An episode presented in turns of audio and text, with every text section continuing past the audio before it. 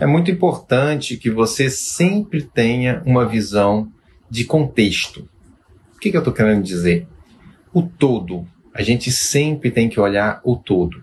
Por exemplo, num processo de emagrecimento, existe todo o processo, existe cada semana e cada mês.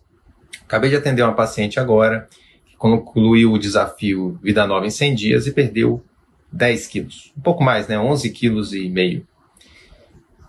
Olha só que maravilha.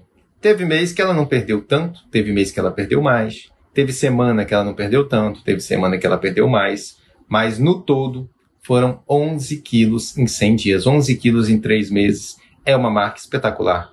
Se você olhar sempre o todo, você não vai se desanimar com resultados medianos no meio do caminho. Então, sempre lembre-se de olhar o todo, todos os benefícios da saúde e também toda a perda de peso que você está tendo.